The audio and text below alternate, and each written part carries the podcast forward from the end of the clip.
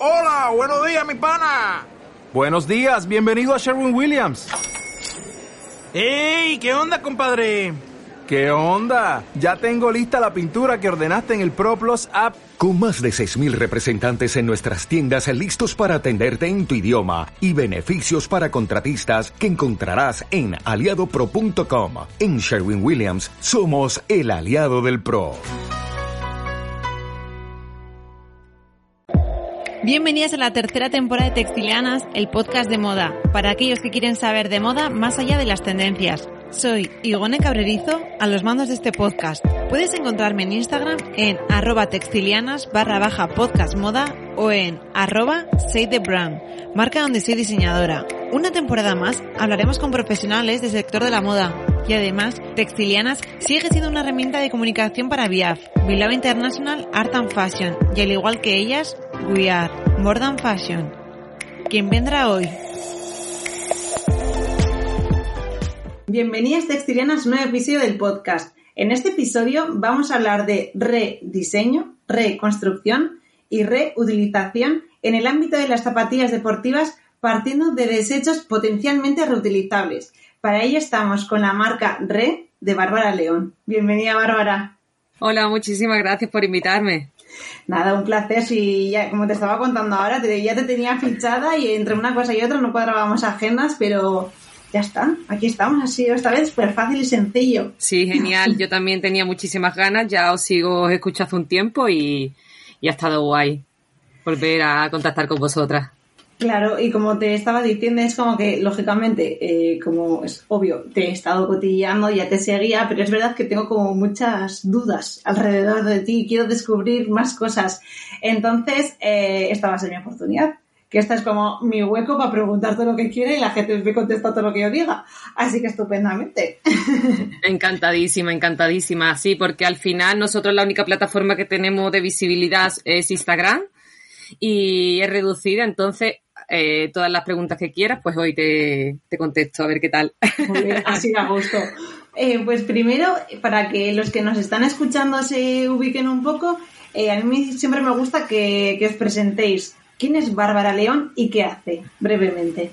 Bárbara León, yo soy licenciada en diseño de moda eh, por la Universidad de Sevilla. Eh, tengo va varios másteres hechos en diseño y estilismo y fotografía de imagen de moda y especializada en el diseño de calzado por la, por la Escuela de Elche. Eso es en resumen mi trayectoria, mi educación. Eh, profesionalmente, pues he trabajado prácticamente durante 10 años en el mundo del diseño, sobre todo para textil, complementos y algo de marroquinería, alguna colaboración como estilista de fotografía de moda porque estuve viviendo varios años en Italia. Y después de un tiempo pues decidí tirarme a la piscina y un poco desencantada con el mundo de la moda, eh, pues eh, surgió lo que es Re, que es el rediseño o reconstrucción de calzado a partir de desechos potencialmente reutilizables, de productos textiles usados o descatalogados. Vale, vale, o sea, ya con esta presentación es como que da muchas ganas de, a ver, pero ¿qué es? ¿Y qué me quiero saber más, más? Pero eh, antes de todo esto, yo había visto que tú también te habías dirigido mucho, eh, bueno, corrígeme si no es así, ¿eh? En, eh habías como muy enfocada en, eh, en el mundo deportivo, ¿puede ser? O sea, en las prendas deportivas. Sí, yo, es que claro, lo he explicado un poco bastante mm, rápido, ¿no? Pero es yo. que te he dicho yo brevemente y tú has sido mm, como lo que he dicho. No, a ver, yo terminé, mm, finalicé la carrera y comencé a trabajar en diseño de moda durante 7, 8 años. Trabaja, he trabajé durante mucho tiempo de diseñadora y estilista de fotografía de moda y posteriormente, bueno, hice una formación en el calzado porque siempre fue mi pasión el calzado. Pero sí es verdad que, bueno, que mi familia cuando les dije que quería estudiar diseño de moda, pues fue como, estás de coña, en serio, ¿sabes? a lo que quieras tú misma, pero bueno, creo que vas a comer mucho arroz, me dijeron. y yeah. les dije que, bueno, me dijeron que ellos me pagaban porque, bueno, cuando yo finalicé la, cuando yo comencé a estudiar, digamos, finalicé el, el bachillerato, eh, no había carrera universitaria de diseño de moda pública por mi zona, entonces era por privado y mis padres decidieron, me, hicieron como una propuesta de, vale, te, te te registramos en diseño de moda, pero tienes que estudiar también otra alternativa para ver realmente si te apasiona o qué haces. Y nada, hice como unos primeros, un primer año de delineante y diseño de moda y ya después, pues nada, eh, lo dejé a los meses porque no me gustaba nada y tuve estuve cuatro años en la universidad estudiando diseño de moda. Trabajé para textil durante ocho o diez años, no recuerdo ya. Y nada, después vi que mi pasión realmente era el textil, pero más allá de eso, eh, el calzado deportivo y empecé a formarme y a hacer algunos pinitos y nada, mis primeras colaboraciones fueron para Converse y Adidas, pero fueron eh, más que de diseño, sino cartas de color, combinaciones de colores, alteraciones sobre el producto ya diseñado. Y bueno, me fui a Elche, hice una formación en Elche, un poco más para entender lo que es la arquitectura del pie, del calzado, perdón. Y, nada, después estuve trabajando en una empresa multimarca eh, española y allí me di cuenta realmente de lo, de lo horrible que era el mundo de la moda, ¿no? En este caso el mundo del calzado. Y aunque fue una experiencia brutal porque aprendí muchísimas cosas y, vi lo que realmente era eh, toda la toda la industria, cómo funcionaba, pues eh, también decidí, bueno, con el tiempo decidí con todo ese aprendizaje salirme fuera y, hacer algo bueno, ¿no? o intentar hacer algo mejor las cosas, ¿no? Como las vemos, como la veo yo, prácticamente. Y simplemente por curiosidad, cuando, eh, cuando dices que viste lo horrible que era, ¿qué viste? O sea, nos, nos, lo podemos un poco imaginar, pero bueno, o sea, hay algo que quizás te marcó más de la cuenta o algo. A ver, mm, me marcó todo. Eh, yo trabajé primero como diseñadora de ropa, después trabajé como estilista, diseñadora de ropa en España. Eh, em, voy a hacer un resumen así, un poco. En Sevilla, Huelva, después me fui a Madrid, hice varios másteres y estuve trabajando de estilista de fotografía de moda para la televisión. Después me fui a Italia y estuve trabajando en revistas de moda, como estilista de fotografía de moda. Vogue, El Bazar, etcétera durante ya este periodo ya observé modelos de comportamiento, eh, relaciones, eh, el trabajo, eh, varias, muchísimas cosas que, que, no me gustaban y que hacían que mi trabajo, en vez de disfrutar, sufriese unos estados de, de, ansiedad, angustia, de estrés que no, que no iban con, la onda que yo quería respirar. Después, posteriormente, empecé en el mundo del calzado y seguí un poco más allá porque quería formarme y la única forma de formarme y ver mm, cómo estaba la industria en el mundo del calzado, porque sí conocí la del textil, pero no la del calzado, eh, entré en esta empresa y, la verdad que la experiencia fue brutal, las compañeras geniales, pero aún así los modelos de comportamiento, los modelos de fabricación, eh, no me gustaban nada. Quiero decir, eh, fabricábamos en China, eh, teníamos durante las jornadas laborales, teníamos que sacar mogollón de diseños, el, el, material con el que se desarrollaba el producto no era nada, no era nada sostenible. El trato, yo no, las fábricas de China, pues, que te voy a contar. Y nada, pues pensé que, eso no iba conmigo y, y, que quería hacer las cosas de otra forma después de ese aprendizaje. Vale, vale, vale. Luego también me ha parecido muy interesante y la, mi curiosidad es cómo llegaste ahí o cómo fueron esas colaboraciones que nos has dicho con Converse y con Adidas. Estas colaboraciones fue porque durante un periodo, cuando yo volví de Italia, eh, empecé a formarme porque, claro, volví tan desencantada de, de, este mundo en el que yo siempre había soñado de pequeñita, tan fantástico, eh, tan bonito, tan soñado, no sé, era como algo tan increíble que sí, que había tocado, había llegado a ciertos puntos en los que me había hecho muchísima ilusión, pero rápidamente se había desvanecido todo. Entonces volví y, quería, y quería y quería saber más sobre otros temas que como sostenibilidad, circularidad, eh, eh, respeto hacia el trabajador, eh, economía circular, todos los temas gente. Entonces empecé a formarme ahí, en ese punto, a la vuelta a Italia. Y estuve trabajando y haciendo formaciones en Madrid y aparte haciendo estas colaboraciones y empecé a indagar y di con personas, bueno, que de alguna forma pues le, les pareció interesante cómo veía las cosas y cómo las proponía y, y me llamaron. No fue, no sé, estuve como bastante tiempo trabajando como freelance y un poco haciendo selección de lo que quería hacer. Bueno, trabajando como freelance y como camarera. Porque dije, quiero descansar un tiempo del mundo de la moda y, y me puse a trabajar en una, una crepería francesa haciendo cócteles y zumos y, la verdad que una experiencia muy guay porque me hizo bastante bien. O sea, de todas maneras, estoy pensando que tú tienes un super currículum solamente por ya lo que nos has dicho, que has estado, bueno, pues lo, que acabamos de decir de conversadidas, eh, también en Vogue, o sea, a nivel mm, pomposidad, ¿sabes? Que es como al final, como los nombres relevantes, que luego quizás te ha sido mucho más útil trabajar en otro sitio que no sea tan conocido. O sea, pero bueno, muchas veces te quedas como con lo pomposo y dices, joder, ya solamente como por ponerlo en el currículum es como, ostras, ya llegar hasta ahí es como lo más. Hombre, yo me siento súper afortunada. Ahora digo, bueno, estoy desencantada porque, bueno, afortunadamente eh, entré en un punto en el que, en el que no me encontraba, eh, por el motivo que sea, no me encontraba, pero yo he de decir que en casi todos los puestos de trabajo en los que he formado parte eh, no se me ha se me ha tratado mm, genial, ¿sabes? Lo que pasa es que no iba conmigo necesitaba algo más, ¿sabes? También necesitas algo más, te planteas que necesitas algo más cuando tocas ya lo que, lo que habías deseado, ¿no? De alguna forma o lo que soñabas.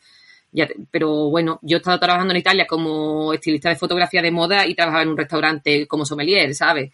Eh, siempre al final pues los primeros meses necesitas un poco de ayuda, necesitas conocer gente, no conoces a nadie y yo iba, porque como ese mundo, lo que me aportaba no me llenaba, pues necesitaba desvincular y hacer mi red, ¿no? Y esa red pues me la creé trabajando de sommelier en un restaurante en el centro de Roma. Así que ni tan mal, ¿eh?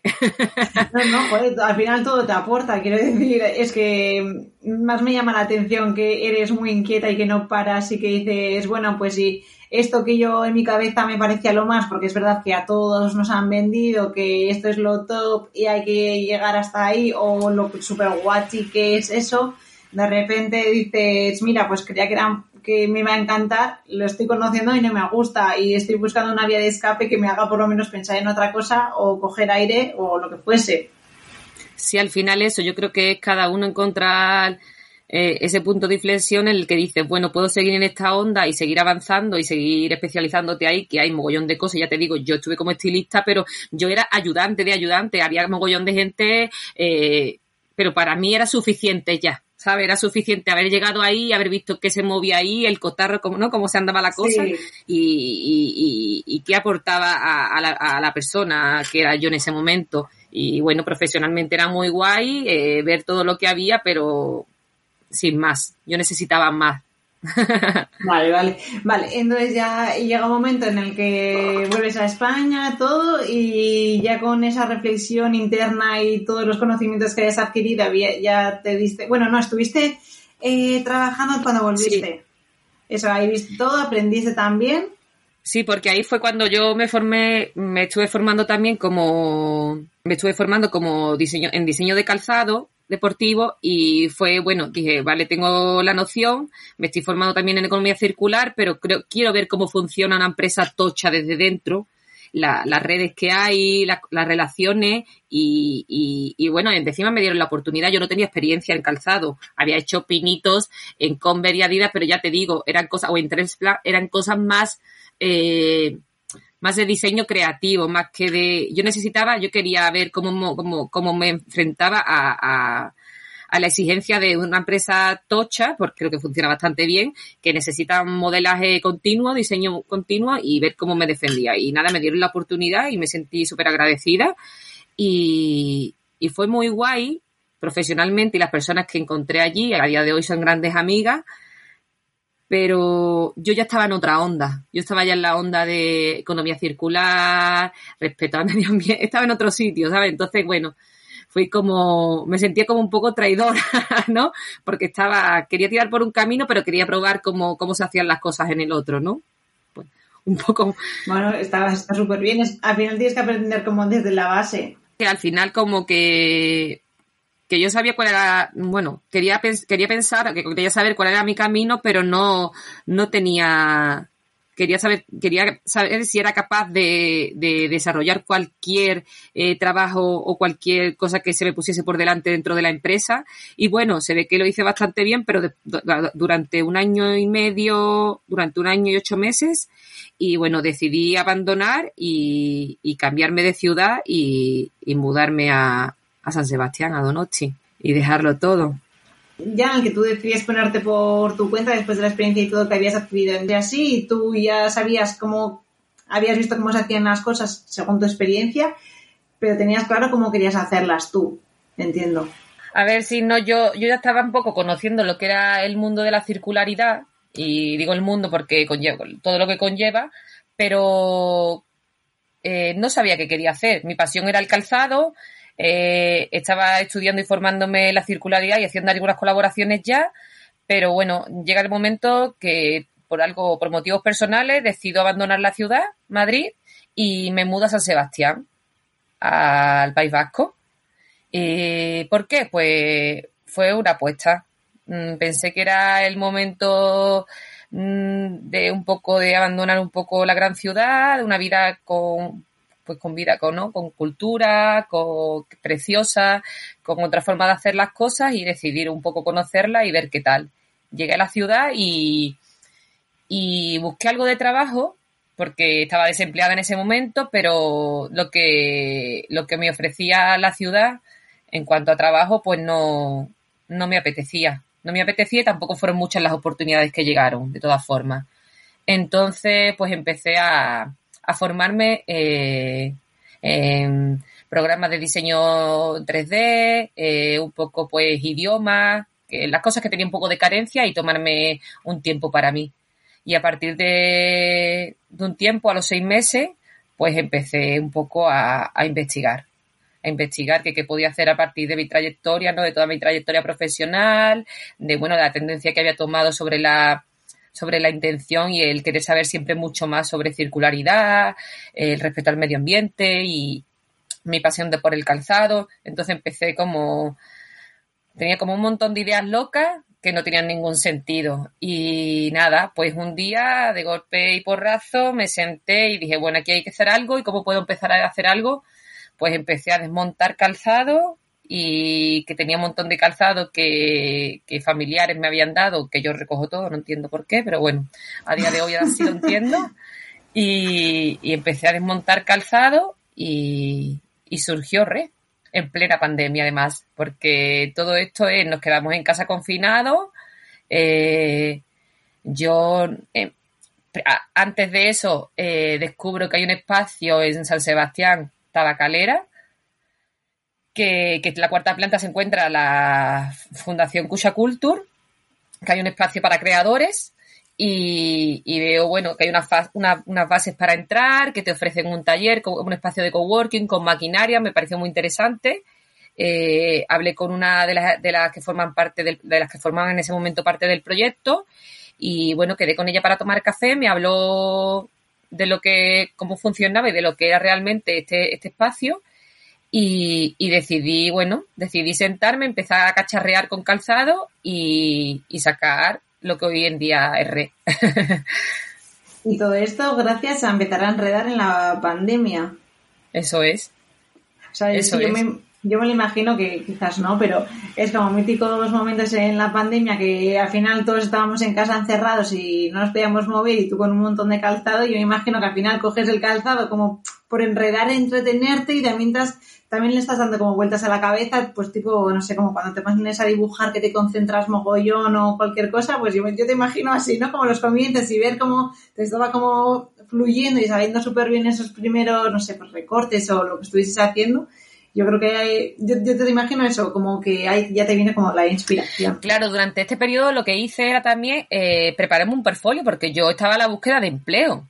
Aunque siempre había pensado que, o se me había pasado por la cabeza que podía ser posible montar, hacer algo por mi cuenta, por cuenta propia, eh, pero bueno, eh, yo estaba preparando mi portfolio un poco como, ¿no? Mm, ver que, que, porque no había hecho, como hacíamos como mogollón de tiempo que no preparaba mi currículum ni nada, digo, bueno, voy a ver todo lo que he hecho, todo lo que tengo, le doy un sentido y, y creo algo. Y estaba como haciendo diferentes proyectos, un poco todo diseño gráfico, un poco todo por preparándolo, las plantillas, y después de pronto como que tenía sacos de calzado y digo, estoy en casa, sí, ¿no? Pues empecé nada, pues empecé con, ya te digo, con un cúter, con unas tijeras, con pegamento eh, el superglue y, cosas así, todo muy casero, con agujas de coser y cosas. Bueno, al final, como diseñadora de moda, sí tengo bastante, un costurero bastante amplio, y pero no tenía ninguna herramienta de calzado, no tenía nada.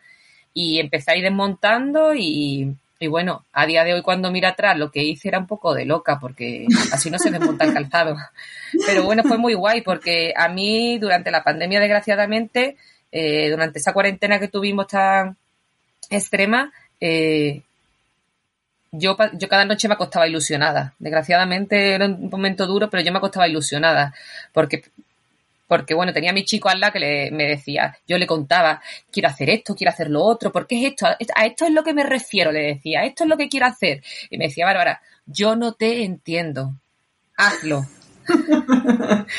Hacía videollamada con mis padres, y mis padres, mm, mis padres, Bárbara, mm, nosotros no sabemos nada. Yo de pequeña, sí es verdad que mis padres desde muy pequeños, siempre ellos han tenido tendencia al reciclado de la basura desde muy pequeño desde muy pequeño en casa había como cinco papeleras, ¿sabes? Que era muy raro, ¿sabes? Después bolsas con tapones de botella, mogollón de cosas.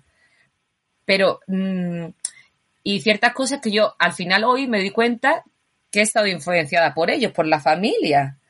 Pero me decían todo, tú haz. Nosotros después te decimos sin filtro, pero tú haz lo que te dé la gana. Tienes ahora mogollón de tiempo para hacerlo. Y así surgió Además, mejor que una manera, o sea, para cuando no, alguien no te entiende, lo mejor es ponerse a ello y darle, o sea, la practicidad de decir, mira, él no sabía igual de expresarlo con palabras o no era capaz de hacerme entender, pero mira, era esto. Te lo enseño y esto es la idea. Y así nadie, no, no hay duda. Eso es, eso es. Fue una experiencia, a día de hoy lo recuerdo y me sale una sonrisa. Fue muy guay, fue muy guay. Porque si es verdad que a día de hoy digo, joder, es que como lo hacía no iba a ningún punto, ¿sabes? Así no se podía ensamblar una puntera o un contrafuerte o un top, ¿sabes? Pero bueno, al final todo tiene, ¿no? Todo poco a poco, todo sucede poco a poco. Claro, porque al final eh, tu esencia, digo, para que la gente también se lo vaya igual eh, mm, imaginando en su cabeza, tú sueles, bueno, tú corrígeme, yo te digo libremente, eh, coges varias piezas, en este caso calzado, y tú las desmontas y montas una pieza nueva desde esos materiales que has reutilizado, que tú creas que puedas aprovechar, o así, ¿no?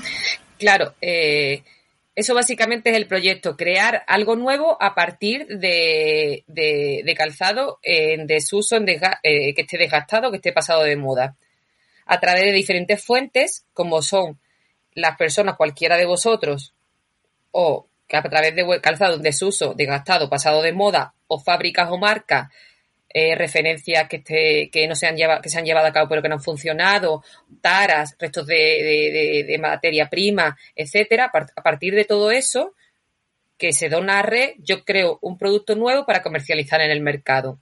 Si es verdad que tenemos diferentes metodologías de trabajo y diferentes líneas. Nosotros no desarrollamos colecciones, solo desarrollamos líneas de trabajo, que son las que nos sirven un poco para seguir investigando dentro del proyecto RED. Las líneas de trabajo se crean a partir de, se observa las donaciones que tenemos en el almacén, se ven las donaciones que hay en el almacén y lo que más destaca, pues se coge y se crea un producto nuevo para comercial, para darle salida en el mercado. Eh, tenemos la línea saco, línea sandal y línea canvas. Línea saco, por ejemplo, observamos que a partir de mogollón de donaciones de calzado, también habíamos recibido mogollón de donaciones de textil. Entonces, eh, pensábamos cómo podemos darle salida a todo ese textil. Entonces, bueno, surgió la colección Saco y que eh, lo que queríamos conseguir era agilizar el proceso de trabajo porque eh, nuestro proceso de mi proceso de trabajo es muy lento, muy artesanal. Entonces, desmontar un, el calzado tiene 365 partes. Entonces, eh, están ensambladas de forma distinta, están cosidas, están pegadas. Entonces, eh, el proceso de trabajo es muy tedioso. Entonces, queríamos, queríamos llegar a cualquier público. Y la forma era eh, agilizar el proceso. Entonces, conseguimos crear un patrón que se repite. Creamos un único patrón en una única talla, que es haciendo un escandallo hacia arriba y hacia abajo, el resultado del producto fuese el mismo para que me entendáis, si vosotros observáis una, fotografía de la línea saco, veis que eh, de todo el, es el mismo patrón, pero cada diseño es totalmente distinto porque está hecho a partir de residuos textiles. Entonces, aunque se repite el patrón, el diseño es distinto, porque los tejidos son distintos, porque los estampados son distintos. Entonces, hemos conseguido agilizar el proceso de trabajo, no tenemos que hacer patrón, solamente tenemos que desmontar textil para montar el calzado definitivo. Y ahí hacemos desde la talla 36 a la 30 a la 45. Es unisex para hombre y mujer. Y, y nada, a partir de este proceso, y hemos visto que ha funcionado bastante bien, pues hemos desarrollado otras líneas como la línea Sandal, que éramos un modelo de sandalia que está hecha a partir de, calzado deportivo de, gimnasio sobre todo, que recibíamos, que las partes de, las partes de, la, digamos, las suelas estaban perfectas, en perfectas condiciones, pero la parte superior, el upper, estaba muy deteriorado por la, la, la, fricción que le haces a, la parte de arriba con los dedos, pues se suelen desgastar por la parte de los dedos. Entonces, lo que hicimos es mantener las suelas, desmontamos las partes de arriba, creamos un tejido descomponiéndolo todo y hicimos las sandalias que funcionaron también muy guay. Estamos creando como diferentes líneas, como ya os decía, a partir de eso, de lo que vemos que hay, que, hay mayor número en el, en, el, en el almacén.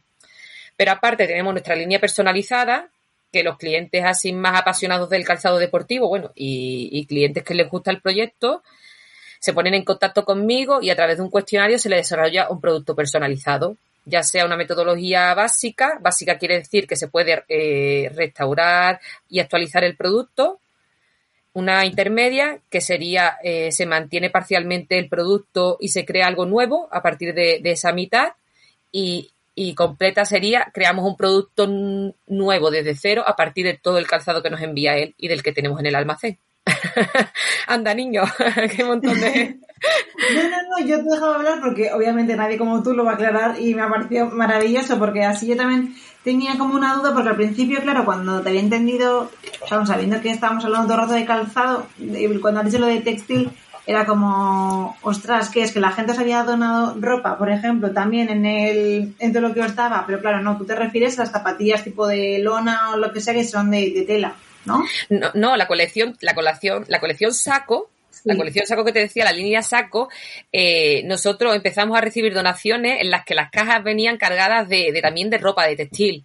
Ah, vale, vale, vale, vale, Y entonces la línea saco está hecha, son como, la palabra dice saco, al final son sacos, nosotros descompusimos, eh, hacemos, hicimos una selección de, de, prendas y a partir de esa selección eh, las descompusimos para crear una, una, unas telas grandes, digamos, y hacer unas composiciones y crear el, calzado. Nosotros, como ya te decía, creamos calzado en función de lo que observamos que en el almacén existe más materia, más materia prima. Si vemos que hay eh, lonetas, por ejemplo, rollo Vans, Converse y eso, pues creamos una línea en función inspirada en eso. Para tener, un, eh, eh, para tener en stock para tener en esto. Después, bajo pedido, no, porque en esto tenemos pocas unidades, todo va bajo pedido.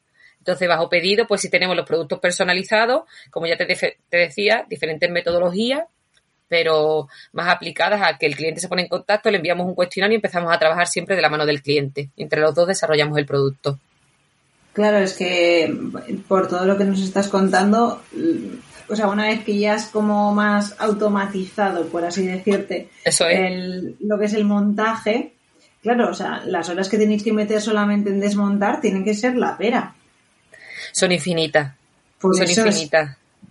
Son infinitas. Yo en la colección, cuando saqué, colección no, perdón, línea saco, cuando lanzamos la línea saco que fue la primera, eh, yo yo soy única, quiero decir, soy única en el sentido que para red solo trabajo yo. Si es verdad que tenemos una dirección de arte en cierto momento, tenemos a, diseñador, a un diseñador gráfico en cierto momento, ingeniero también en algunos momentos, pero la que la fundadora, artesana, diseñadora en red soy yo. Entonces, eh, la, la, única forma de agilizar el proceso era, eh, me iba mandaba, porque claro, a mí me lleva más desmontar el calzado, desmontar el textil en este caso esa línea en concreto solo es la única de textil, pero a mí me lleva más de montar el calzado que realmente hacer algo nuevo desde cero. Ya te digo que a mí desmontar eh, es lo peor, es lo que más tiempo lleva porque si realmente quieres sacar la pieza sin romper nada, tienes que ser súper atenta con el desmontaje. Y, llegó un momento en el que, bueno, digo, ¿cómo puedo hacer esto? Y bueno, eh, me acerqué un poco a la familia y, de alguna forma aproveché algunos momentos en los que bajo porque, bueno, porque otro estaba haciendo como un proyecto de investigación y quería conocer artesanos de todo el país, ¿no? Para ver cómo desarrollaban las diferentes, ¿no? Su, su, su trabajo. Y aprovechando que bajaba al sur, pues digo, voy a llevar trabajo y, puse a algún familiar ahí a echarme una mano, porque ya te digo que no me daba, no me daba la vida. Pues lo hacemos, no pasa nada.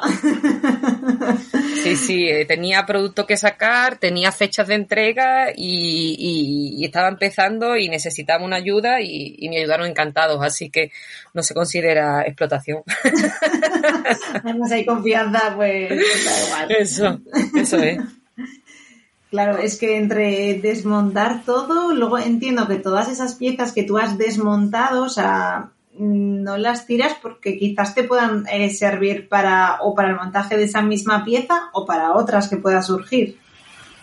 Mira, nosotros tenemos, cuando desmontamos calzado, tenemos como diferentes contenedores en los que eh, primero, bueno, primero eh, dejamos esa, desmontamos el calzado que el cliente nos envía y, hacemos el y cuando hemos desmontado todo, hacemos un previo diseño, ¿no? Un pre-prototipo, vemos qué tal y vemos qué, qué, qué elementos de eso que hemos desmontado vamos a utilizar y lo que no vamos a utilizar los dividimos en diferentes contenedores al final a todo se le da uso. Diferimos en todo de contenedores, muchas veces hasta los restos del patrón que hemos hecho para desarrollar eh, el, diseño, eh, también nos sirven para, el próximo diseño. Para restaurar una palmilla, que es una, la palmilla es lo que va entre la plantilla y la suela, para un relleno de, de, un, de una, de un contrafuerte, de un tope, que son el talón y la puntera.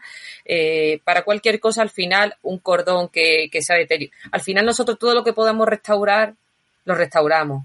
Y en el caso de que ya no tenga remedio, lo guardamos porque siempre sirve para, para algún relleno, para algo. Todo tiene su uso. todo tiene al final. Aprovechar, se puede aprovechar. Bueno, claro, o sea, todo se puede aprovechar hasta me me lo invento que si en algún momento ya no sabes qué hacer con algo textil, quizás lo puedes como hasta machacar y hacer como un fieltro que quizás te sirva para meterlo en la suela. No sé, esto me estoy flipando, ¿eh? Así como... Nosotros eh, hasta ahora es que llevamos eh, dos añitos, no llegamos a dos añitos todavía de vida, ¿no? Entonces nosotros contamos que funcionamos en septiembre, este año llevamos dos años entonces, eh, durante este periodo mm, tenemos una línea de artística, bueno, lo llamémoslo así, que todavía no ha visto ningún, ningún diseño a la luz. Eso trabajo un poco más en mi tiempo libre, pues rollo Semana Santa, como viene ahora, esa semanita pues aprovecho para hacer ese tipo de cosas.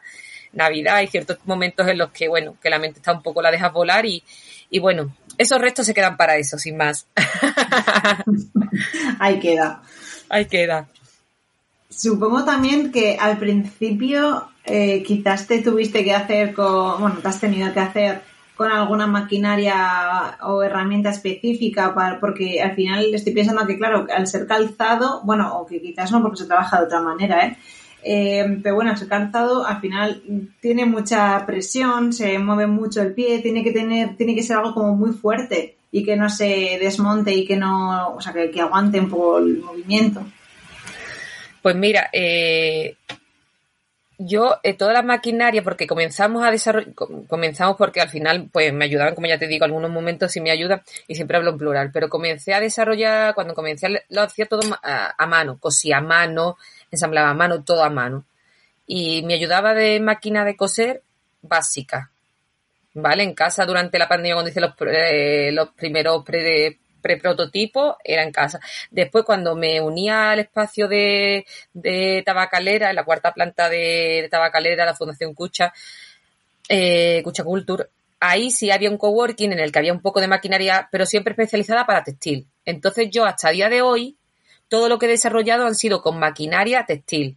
Si es verdad que durante periodos en los que quiero desarrollar alguna línea o algún modelo más en concreto y la de textil no sé si me va a poder dar el margen de maniobra que necesito, pues tengo, afortunadamente, tengo a, grande, a un gran amigo, bueno, tengo a varios, pero sí es verdad, un gran amigo que me ha ayudado y me ha enseñado.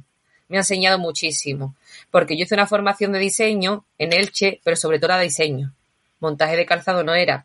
Entonces, eh, un poco de autodidacta y un poco con él, de la mano de él, cada cierto tiempo eh, iba a visitarle y, le decía, pues quiero hacer esto, Pepe, yo quiero hacer esto. Bárbara, pero es que esto es muy complejo. Yo decía, pero yo quiero hacer esto, pero con esta máquina. Entonces me iba al taller de él, que él tiene un taller en Sevilla, me iba al taller de él y con su maquinaria lo desarrollaba. Pero han sido modelos muy, muy en concreto. El resto, casi todo ha sido eh, máquina de textil, de, de ropa. Y toda la maquinaria manual que necesité, pequeñas herramientas, eh, han sido donadas por él, me ha donado él todo. Yo no he comprado prácticamente eh, nada, prácticamente nada. Bueno, eh, hilos y mm, agujas y cosas muy básicas, pero martillo zapatero, pinzas, todo es donado. Yo empecé a trabajar y de los primeros meses empecé a desarrollar el producto y cuando pude bajar, este amigo era un amigo que habíamos estudiado en el cole de pequeños juntos y no sabía que se dedicaba a esta profesión. Su padre y mi padre son amigos. Mi padre empezó a enseñarle cosas que estaba haciendo y me dice, pero por Bárbara, que no sé qué, que tenemos a un amigo que te pueda a lo mejor ayudar en algo. Y digo, venga, ya no sé qué. Eh, me fui, le, escribí por Instagram y, y, y, nada, y joder. Y es que fue, me acuerdo y me trae, me da mucha alegría porque me abrió las puertas de su, de su casa, de su taller, me enseñó lo que sabe y, y la verdad que fue una experiencia buenísima y hasta día de hoy hasta el día de hoy tenemos una, una, relación bastante especial de como profesional y personalmente y ya te digo, toda la maquinaria, herramientas que he necesitado me las ha donado él porque imagínate, pues él tiene, después de tantos años, tiene de todo, dos y tres y, y después maquinaria tocha que se necesita como máquina de cabeza giratoria, que es la que utilizamos en calzado, que, que digamos que la, eh, la parte de arriba, para que entiendas, pues gira 360 grados para poderla meter en una en la punta de, de un zapato, ¿no? Eh, y, o en el talón. Eh, me he ido muchas veces de él y bueno, ahora estamos en un momento de, de que vamos a tirarnos un poco más a la piscina y me voy a montar el taller por mi cuenta. Así que sí, estamos haciendo un poco de presupuesto de, de maquinaria para, porque si queremos que funcione de alguna forma red, tenemos que hacer una pequeña inversión eh, para agilizar un poco el proceso, porque no doy más, no, doy de sí y, tengo ya una demanda bastante importante. Entonces, bueno, eh, vamos a hacer una compra mínima y creemos que para, para septiembre, octubre tendremos ya, tendré ya el propio taller. Vamos, eh, un taller en casa pero con una maquinaria más especializada. Y, bueno, a ver qué tal.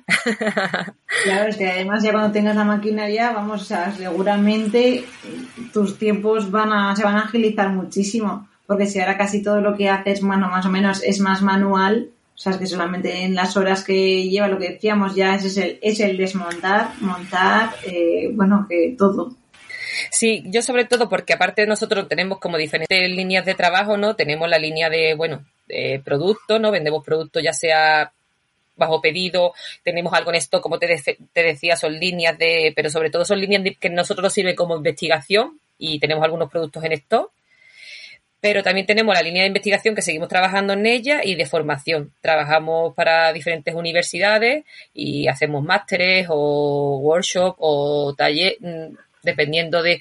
Y, y yo siempre le, me preguntan como, ¿qué maquinaria necesitamos para desarrollar? Y digo, pues mira, yo vivo de ello y la maquinaria nos podemos apañar para mano y máquina de coser, pero por ahora no nos podemos apañar así. Así que intento que ellos sean capaces de, de crear un calzado sin tener una máquina, sabes que, que, no se necesitan grandes máquinas, es más las ganas que le puedas poner a algo que, bueno, pues necesitas hormas, pues necesitas, pero que te puedes apañar y con muy pocas cosas y puedes crear algo nuevo, reparar lo que tienes y sin necesidad de, de, hacer una compra de una maquinaria especial ni nada.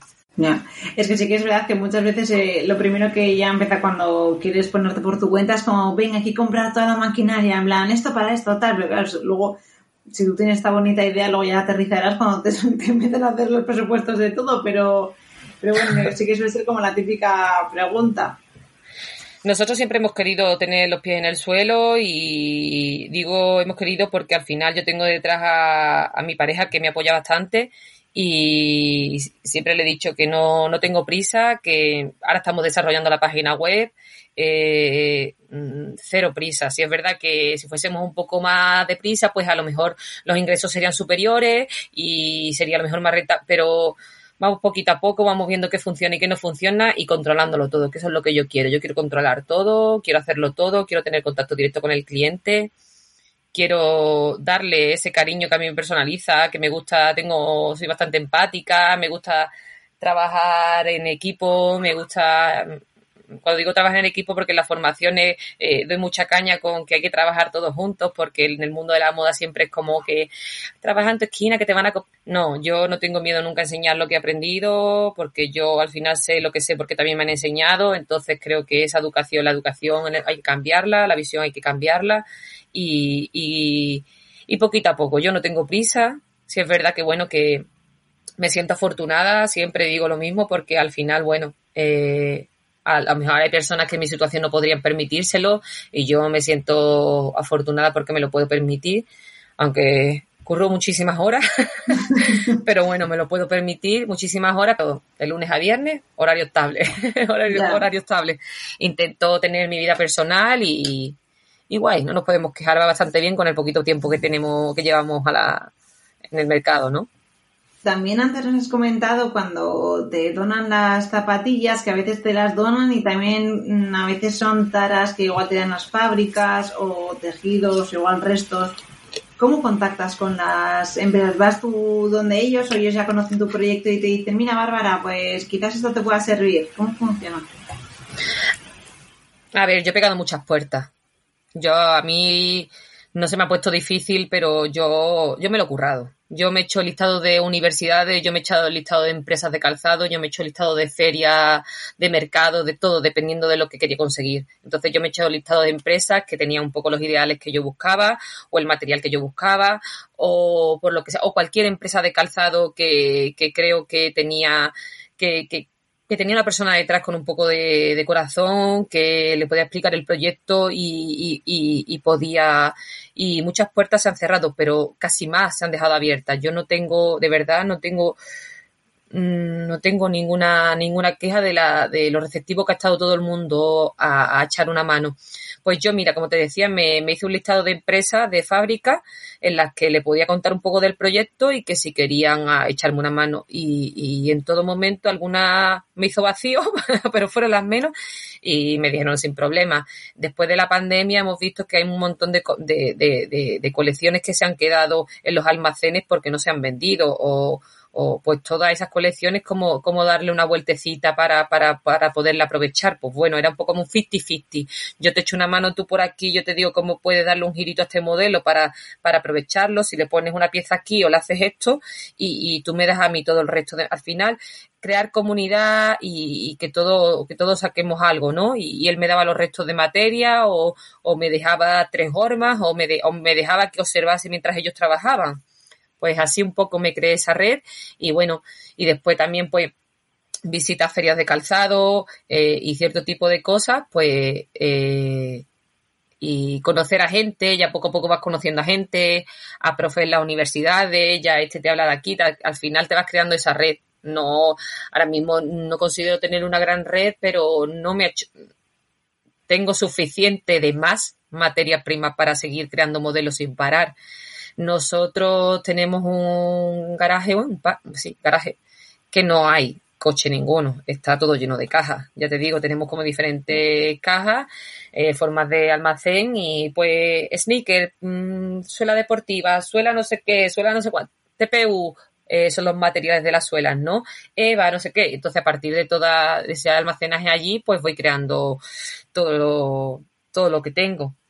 ¿Las tienes ya almacenadas como desmontadas o las tienes a, o hay de todo o piezas enteras? Mm, no interesa, no interesa de, no, guardarla desmontada. Yo solo desmonto cuando mm, voy a comenzar a, trabajar. Cuando yo veo un modelo, empiezo a... A mí me llega un poco el proceso, a mí me llega un pedido y el, eh, eh, el cliente en este, en este caso pues me envía la, eh, uno de los últimos pedidos. La clienta me envió cuatro pares de calzado que tenía que lo por dejaste por desuso, porque estaban pasadas de moda, no las utilizaba. Y es una persona súper apasionada del calzado deportivo. Me dice, Bárbara, eh, sálvame las suelas que tú consideres que me puedes salvar del cuatro modelo, me salvas el par de suelas que tú consideres que es mejor y, y me creas algo nuevo. Entonces yo lo que me fui también, busqué como modelo, aparte del cuestionario, analicé un poco el cuestionario que me envió, eh, desarrollé más o menos un diseño o una idea de diseño y empecé a desmontar material, porque yo desmontando el calzado, cada pieza que voy desmontando me voy dando cuenta que me va inspirando, ¿no? Pues esto por aquí, esto por ahí. Hay veces que desmonto piezas que no me sirven después, hay veces que de pronto digo, me gusta que ella no la tenía desmontada porque como que voy desmontando, hay veces que desmonto el calzado completamente, otras veces que lo dejo 50% porque me motivo con algo y, y lo dejo ese y sigo con otro. Y en otros casos pues me voy al almacén porque el material que me ha enviado el cliente no me resulta suficiente y veo un calzado que una clienta me dice, Bárbara, pues yo quiero, le encantan los logos, yo quiero que se vea el logo por todas partes. Digo, no te vas, a, te vas a enterar si quieres el logo. Entonces me voy al almacén, veo que hay mogollón de logo y cojo material y empiezo a desmontar. ¿Sabes? Desmonte en la medida de lo posible. La verdad que yo comienzo a crear cuando, yo comienzo a inspirarme cuando estoy desmontando. Entonces paso muchas horas desmontando. Claro, sobre todo es como, ah, vale, pues de, si quieres logos, como acabas de decir, tengo que ir a desmontar los logos de estas zapatillas que tengo para montarte este y generarte la nueva. Claro, al final es como todo rato deshaciendo. Claro, para mí las piezas me hablan, ¿no? De alguna forma. Es un poco loco, pero es así. A mí las piezas me hablan y empiezo a desmontar y al tocar el material, ver el interior de la pieza. Me gustan más los interiores que los exteriores. Me gustan eh, las partes traseras eh, los contrafuertes se le dice al talón las partes traseras emplearlas en puntera, porque ¿qué pasa? Yo pienso que las partes traseras, creo que las partes traseras, bueno, y las delanteras, hay muchas piezas del calzado que tienen que el material es más fuerte, entonces esos materiales a mí me sirven para ponerlo en sitios estratégicos para hacer que mi calzado sea más duradero en el tiempo. Porque si yo estoy haciendo un calzado que está hecho a medida, que cuesta un dinero, eh, yo tengo que conseguir que, y no, que no tengo una, una marca detrás que sea muy conocida, tengo que conseguir que ese calzado dure en el tiempo. Y si sucede cualquier cosa, que me lo envíen y, lo, y, te lo retoco de nuevo. Entonces, bueno, yo intento eso, jugar un poco con las piezas, con el grosor de las piezas, con el material de las piezas para ponerlas en un punto o en otro para hacer que, que el producto sea más duradero en el tiempo. Y antes nos has mencionado que tienes como tres líneas de trabajo, pero entiendo que principalmente serán las personalizadas. ¿No? Porque al final para hacer, no puedes hacer mm, una zapatilla de diferentes tallas y ponerlas a la venta, ¿no? ¿O sí? A ver, nosotros lo que las diferentes metodologías las empleamos sobre todo también en las formaciones también damos mucha que son la pues restauración se les explica también cómo cómo restaurar el calzado y cómo añadir un elemento de valor que haga que se que se que se conseguir que se actualice ese producto, ¿no? Ese, ese calzado. Eh, pero también, por ejemplo, pues de pronto me llegan unas amigas, me dicen que tienen mocasines que estén pasados de moda, que son un poco aburridos, que qué hacen, no sé qué, y se me ocurre, bueno, pues que a partir de un, un chándal de los 80, eh, de la cuerda de un chándal de los 80 y de haciendo unos ojetes al mocasín y haciendo no sé qué, pues consigo que actualizar ese producto y sí vendo. Al final, cada, una, cada metodología tiene un precio porque tiene una complejidad, pero cada una de ellas, pues consigo un poco adaptarla al cliente en función de la necesidad que tiene. Y por, e, y por ejemplo, o sea, ¿cómo tendría que hacer yo? Bueno, el personalizado entiendo que te escribiría, me tendría que rellenar el formulario, ¿no? El que me has mencionado, porque es el personalizado. ¿Y los demás habría alguna manera de, si yo quiero ahora mismo comprarte, de poder comprarlo o hay que esperar a que esté la web o cómo funciona? Yo ahora mismo, ahora mismo el producto que tengo en casa, eh, sobre todo, no tengo producto me tienes que hacer un producto, tengo que hacerte un producto personalizado. Todo lo que tengo ahora mismo, si es verdad que tengo en casa, porque yo continuamente estoy trabajando en proyectos, pero todo lo que tengo en casa, pues, por ejemplo, pues he tenido durante un tiempo eh, en el Museo Valenciaga una, una exposición, un corner con una de las líneas y tenía como diferentes pares, o en la universidad, en la IED Custal, también tuve una pequeña exposición durante un tiempo. Entonces tengo algunos modelos que tengo un poco para, para, los dejo para exposiciones, museos y cierto tipo de cosas y pero sobre todo trabajamos por encargo y cuando lancemos la web pues sí tendremos como un pequeño stock para que cualquier cliente que, que quiera una red y no me quiera enviar calzado, sino que simplemente me quiera comprar una red porque sí, sandalia, calzado, lo que sea, pues tendremos como un pequeño muestrario ahí para que se compre las que quiera. Los números serán limitados, ya te digo, porque nosotros nuestras, las suelas son las que tenemos y, pero sí tendremos un, estamos preparando como un pequeño estocaje para cuando lancemos la web tener al menos algunos números, no sé, 8, 10, 15 para, para, para poder comprar sin tener que, que, que enviarme nada para crearte algo nuevo. Claro, son todo joyitas. Que a veces dices, vale, yo cuando, o sea, no te puedo enviar las mis zapatillas porque pues están bien o porque directamente, mira, pues no me gustan nada, nada, pero en cambio me flipan esta, esta opción que tú me estás planteando en la web, ¿sabes? Que, sea, bueno, que están todas las opciones, que te puedo comprar la que me flipa en la web y que luego enviarte mis zapatillas para que me las le des una, una, nueva vida. Eso es. ¿Cómo defines tu estilo? De, bueno, de, de tus piezas, vamos. Uf. Eh, yo soy, no sé, me considero muy minimal, con un estilo contemporáneo, sobria, creo yo,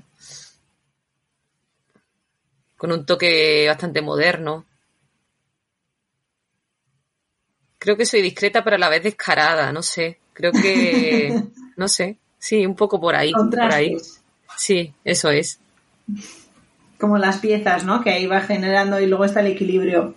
Sí, yo creo que al final, como son piezas tan, tan únicas, eh, no sé, eh, estás jugando siempre con el límite, ¿no? Es como menos es más, menos es más continuamente me tengo que repetir porque ya el producto y el trabajo habla por sí solo. Entonces yo, Bárbara, menos es más, menos es más, ¿sabes? Como constantemente, porque es como ya es llamativo de por sí todo el desarrollo del producto y el resultado, por mucho que quiera ser discreta, al final es lo que es.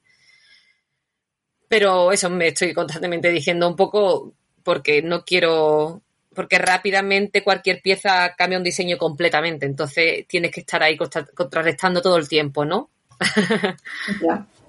Luego eh, estoy pensando que, claro, el, típico problema cuando la gente está empezando y suelen ser, aparte de los miedos, las inseguridades y así, suele ser el ¿qué, precio pongo a mis piezas? Claro, si tú, lo, si tú los empiezas a... O sea, entiendo que los tuyos irán en función de, bueno, es que dependiendo del, del modelo y todo. Pero claro, como tú lo quieres hacer por las horas también que empleas, vamos, o sea, seguro que para más pasta, vamos, porque tienes que meter en muchas horas. A ver, eh, poner el precio a tu producto eh, es, de lo más complejo que... Por eso digo, ahora igual me dices que es súper fácil, digo, pues no es lo más complicado. A ver, tú terminas el producto y sabes el curro que te, ha, te has llevado y el trabajo que te ha costado, pero necesitas que haya alguien detrás que te diga hostia es la hostia para, para que te lo creas o para empezar. O que está de puta madre. Oh, perdón. No sé si se, puede, se, permite. Entonces, eso para empezar. Y después eh, hay líneas, hay productos que muchas veces no son rentables dentro de la marca, que simplemente lo haces como imagen de marca, como proyecto para empezar. Por eso está, por eso hace, es un equilibrio entre, entre producto personalizado que te lleva mogollón de tiempo, que es a medida, que sí, que te cobras tu pasta, pero que no, no, no, no, jamás te pagaría lo que tú has dedicado. y esas las líneas que te decía, que son las que están un poco más en el perfil de, Instagram, ¿no? Que son la línea saco, la línea sando, la línea canvas, que la, la, la desarrollo y aunque consigo hacer un producto único en cada uno de ellos, porque trabajo a partir de residuos, con los modelos de desarrollo del producto, con, con la forma de trabajo, he conseguido agilizar el proceso, son mucho más rentables.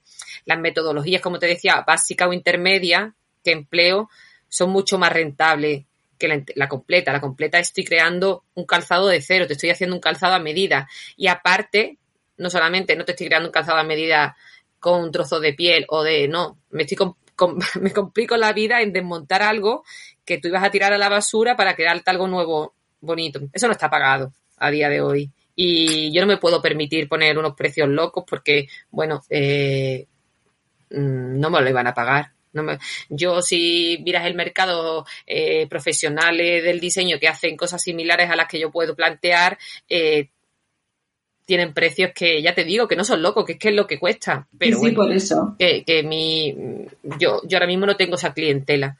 Por eso al final se ofrecen pues otro tipo de propuestas dentro de la marca o las formaciones o, o charlas o, mogollón de otras cosas que bueno que hacen que, que, que, sea que el proyecto sea rentable en la, en la medida. Eh, bueno, estamos empezando, tampoco estamos aquí para tirar cohetes, ¿sabes?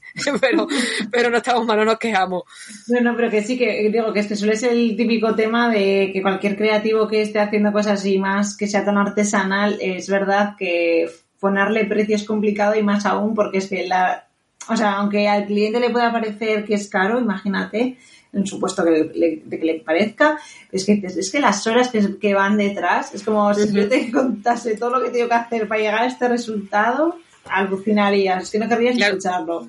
A mí mi, la asesoría, la, la, bueno, la chica que, que me echó una mano, que, que es maravillosa, me dice, Bárbara, tienes que poner, tú lo tienes que calcular todo poniendo precio a tu hora de trabajo. Y digo, y digo, Marisa, si yo le pongo precio a mi hora de trabajo, ostras, ostras, ¿sabes? Como, que bueno, no le pongas un precio loco, digo, pero ni loco, ni alto, ni bajo, es que no me da. Yeah. Pues entonces tienes que darle un giro a tu producto, digo, no, porque, digo, no se trata de darle un giro, se trata de, bueno, de, de propones esto y, y, vas viendo otras alternativas para, para, para, para, bueno, para hacer caja, ¿no? Digamos de alguna forma, para ser rentable y poco a poco va, va pues, o subirás el precio o, vas viendo. Nosotros ahora funcionamos mucho estamos viendo que las colaboraciones nos están funcionando. Entonces, bueno, tenemos como diferentes colaboraciones para el año próximo, estamos desarrollando una para este verano. Eh, bueno, eh, trabajas, pero repartes el trabajo y hay un equilibrio un poco más, no sé, está muy bien. Cuando hablas de colaboraciones, ¿a qué te refieres? Pues de, alguna forma, eh, ya sea yo o la otra o la otra persona o la otra marca se pone en contacto conmigo y desarrollamos una creación juntas. Eh, marca siempre con, bueno, con las la formas de, bueno, que son sostenibles, circulares, eh, ciertos prototipos de formas de hacer las cosas que conviven en tu línea y bueno, eh, estoy con una chica de Valencia trabajando en, un, en algo más experimental pero que vamos a lanzar para, para el verano próximo. Eh, tengo varias colaboraciones ya sea en San Sebastián o en Sevilla, con diseñadoras también. Entonces, bueno, son proyectos que haces ediciones limitadas en las que a partir de, de materiales y, de los materiales y de las disciplinas de ellas, tanto de ellas como diseñadoras de modas y yo como diseñadora de calzado, más de complementos, pues nos fusionamos y creamos cositas para, para, para comercializar y, y que dan salida a un producto un poco más, más asequible, ¿no? Oye, pues qué guay, que se vienen cositas en breves. Eso es, eso es. Sí, seguimos trabajando siempre a full. Muy bien, como tiene que ser. También has mencionado varias veces que sueles impartir talleres, eh, por si hay alguno así que vayas tener próximamente o cómo funciona, pues si alguien que nos está escuchando quiere acudir, que seguramente sí, no sé si habrá hueco o no, pero bueno, tú Cuéntanos, ¿qué se hace o, o dónde las impartes o cómo funciona? Bueno, yo, eh, nosotros en principio todos los años, como la agenda escolar, eh, en septiembre abrimos agenda y, y, algunas universidades les damos un toque, otras nos escriben porque nos han visto, bueno, un poco de todo y agendamos un poco las formaciones. Pues estamos en, presentes en Valencia, en diferentes universidades, estamos en Alicante, en La Rioja, eh, en Bilbao y pendientes de Barcelona y estamos como las próximamente pues tenemos alguna en Alicante y, y vamos a tener un especial en IED de Bilbao, en Custal, y vamos a hacer una formación sobre economía circular, patrones circulares dentro de, del calzado deportivo y muy interesante. Y la formación es bueno, ya te digo, depende de, del tiempo o de sí, del tiempo que tenemos, pues desarrollamos eh, diferentes, son sobre todo formaciones en las que trabajamos tanto teórico como práctico. La, la, teoría es muy breve, hablamos un poco de cómo, les cuento un poco cómo, cómo trabajo, cómo desarrollo yo el producto, cómo trabajo un poco para meterlos en materia y, empezar a hacer cositas eh, en equipo. Sobre todo trabajamos mucho que, que se trabaje en equipo, que todo el mundo todo cada, lo que diga cada uno siempre suma, que nadie se quede con nada pendiente, que trabaje que digan todo lo que se les pasa por la cabeza, se hacen grupos que, que siempre son rotativos para que todos trabajen con todos. Y, nada, y ahí se les explica un poco cómo funciona el pie, las diferentes partes del pie, pues eh, diferentes tendencias de calzado, eh, se les habla un poco en general del mundo del calzado. Y, y, nada, son muy apasionantes porque a mí me encanta trabajar. A ver, son trabajos, son formaciones de duro, de trabajo duro, ¿sabes? De, de currárselo, de, de, entrar en materia, de remangarse las mangas y de ponerse a, currar. Y el resultado es bastante bueno. Eh, hoy acabo de recibir la fotografía de la última, de la última no, de la que, de una formación que hicimos esta, esta, después de Navidad en Valencia y el resultado ha sido la leche. Eh, grandioso, grandioso, grandioso. Qué guay, qué subidón, ¿no? En plan. Sí, Sí, mañana. han hecho cosas guays, tiene que ser muy emocionante. Eso, a ver si recibo alguna, alguna, a ver si tengo tiempo y creo que mañana a ver si puedo subir alguna publicación en las redes sobre el producto porque ya te digo, joder, chapo, chapo de, porque te das cuenta de que cuando quieren hay formaciones en las que por el tiempo pues consigues que, que, que, los alumnos o los participantes se motiven más o, y otras veces pues bueno que tienen tantas ideas porque claro al principio están un poco cortados después empiezan a relajarse empiezan a crear al final suelen ser personas bastante eh, creativas y, se vienen arriba y se ve que algunas veces les da rabia porque no les da tiempo pero bueno casi siempre dejamos un margen después de las formaciones dejamos como 20 días creamos un, un grupo que, que, yo a partir de las dudas pues les voy dando feedback y les voy, voy con ellos guiándoles para que terminen el proceso. Si son cortos, bueno, si son ya de, de, una semana más tiempo no hay problema. Y sobre todo, por lo que has dicho, eh, claro, tienen que ser ya el alumnado que esté inscrito en las escuelas que sean. O sea, no puede ir alguien que externo. No, eh, por ejemplo, en, la que, eh, en el curso de verano que vamos a hacer, por ejemplo, IED de Bilbao, eh, está abierto a cualquier persona interesada, a cualquier persona. Son eh, alumnos, pueden ser alumnos, personas apasionadas del calzado, personas apasionadas de producto. Por ejemplo, me encuentro muchas personas que, que de alguna forma les gusta el producto, eh, quieren hacerse algún extra de verano porque les apetece y, y en la forma de no tienen Después algunas sí, por ejemplo la de Valencia sí era, era un máster superior de, de diseño economía circular en Valencia y era solo para el alumnado de ese máster, pero hay de todo. Hay algunos que están cerrados eh, a solo a los alumnos y otros que están abiertos a los alumnos y al público que quiera participar.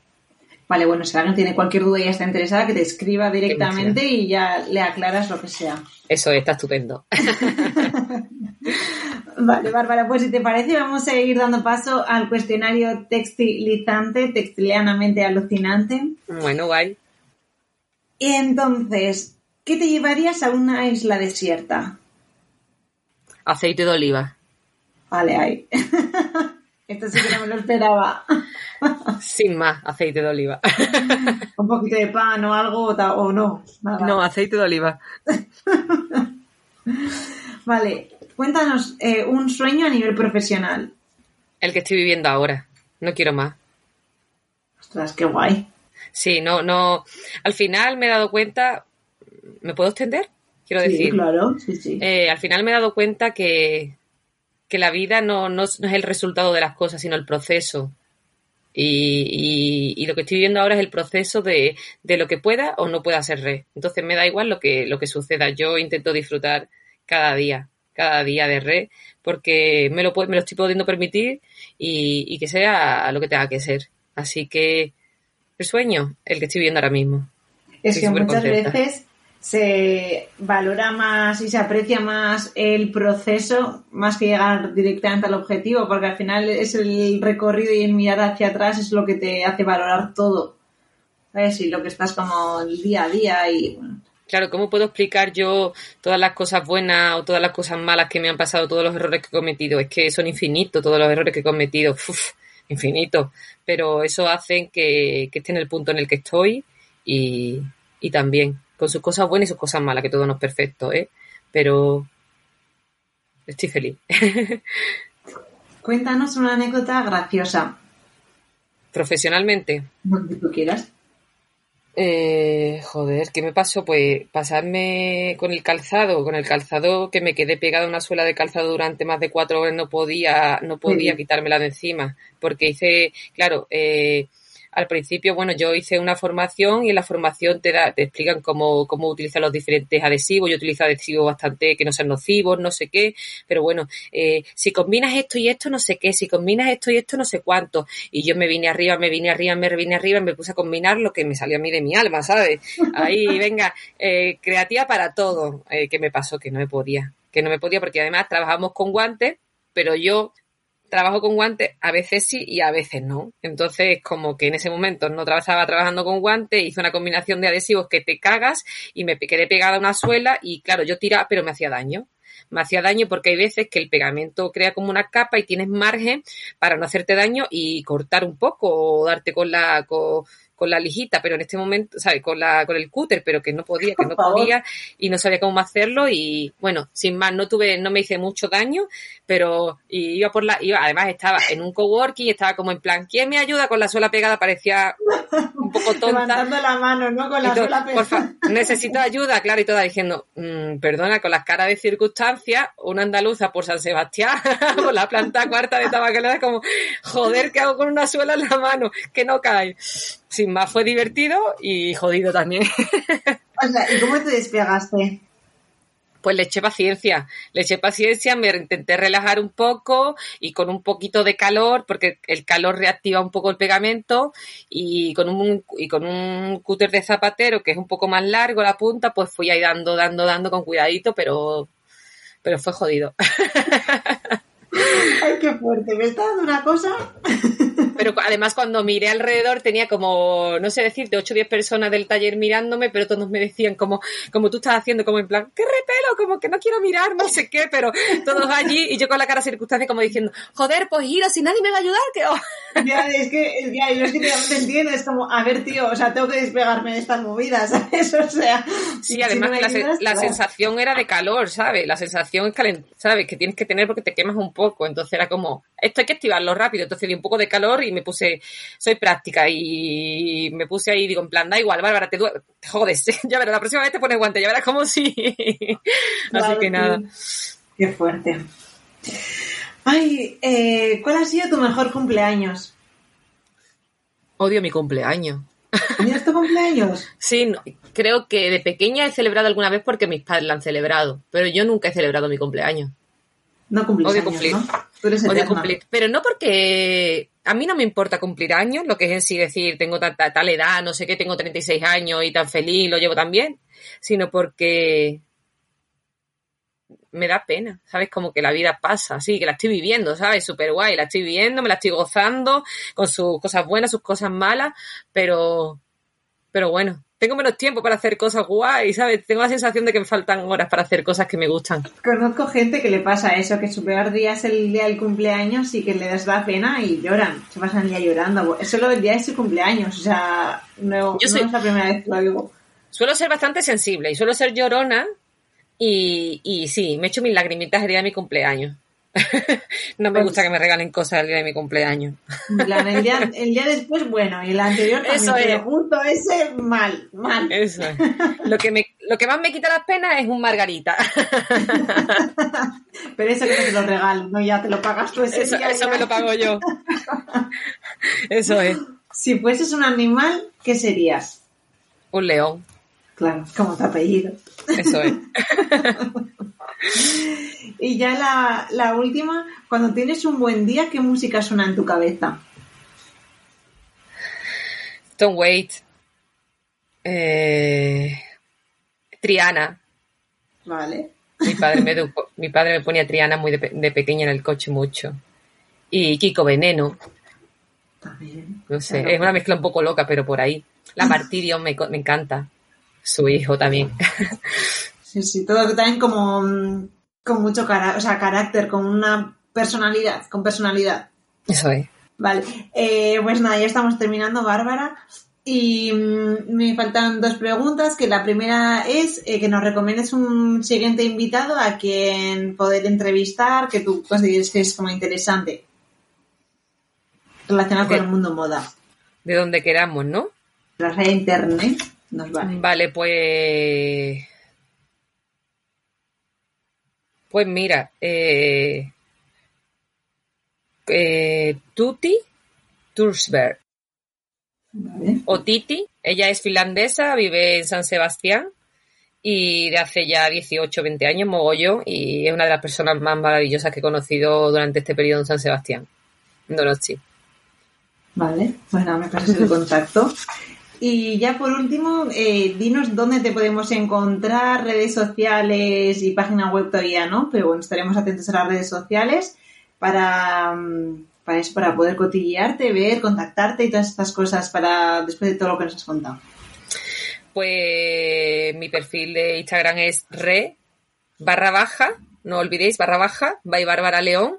Y, y nada, estoy ahí y pronto, próximamente, en el próximo mes o mes y medio, tendremos la página web que, promete que estamos haciendo algo, algo guay. Básico, pero guay. Eh, nada, yo como siempre lo pondré todo en textilianas.com, todos los enlaces cuando salga el episodio para que todo el mundo simplemente llegue, haga clic y ya va acceda y, y que llegue a tu perfil y todo directamente, si es que no lo ha conseguido antes. Y nada, pues nada, Bárbara, muchísimas gracias, me ha encantado conocerte, tu proyecto y bueno, creo que tienes todavía un largo camino por recorrer, que tienes un proyecto muy guay y que, y que a ver a llega. La verdad es que tengo mucha curiosidad de ver todo en la página web y de todo, no te voy a engañar. Un placer para mí, ha estado muy divertido y, y nada, pues más y mejor, ¿no? Eh, Seguimos para adelante y ya nos veremos si no tenemos que ver. Antes de que te vayas te pido que me des un poquito de amor suscribiéndote al podcast. Para ello está disponible en iBox, Spotify, Amazon Music, iTunes o Google Podcast entre otros. Este gesto tan sencillo para ti me da fuerzas para seguir con esta aventura. Si te has perdido algo sobre el episodio, no te preocupes. Todo está disponible en www.textilianas.com. Por último, recuerda hablar en tu entorno sobre textilianas, porque cuanto más seamos, más lejos llegaremos. Nos escuchamos en 15 días.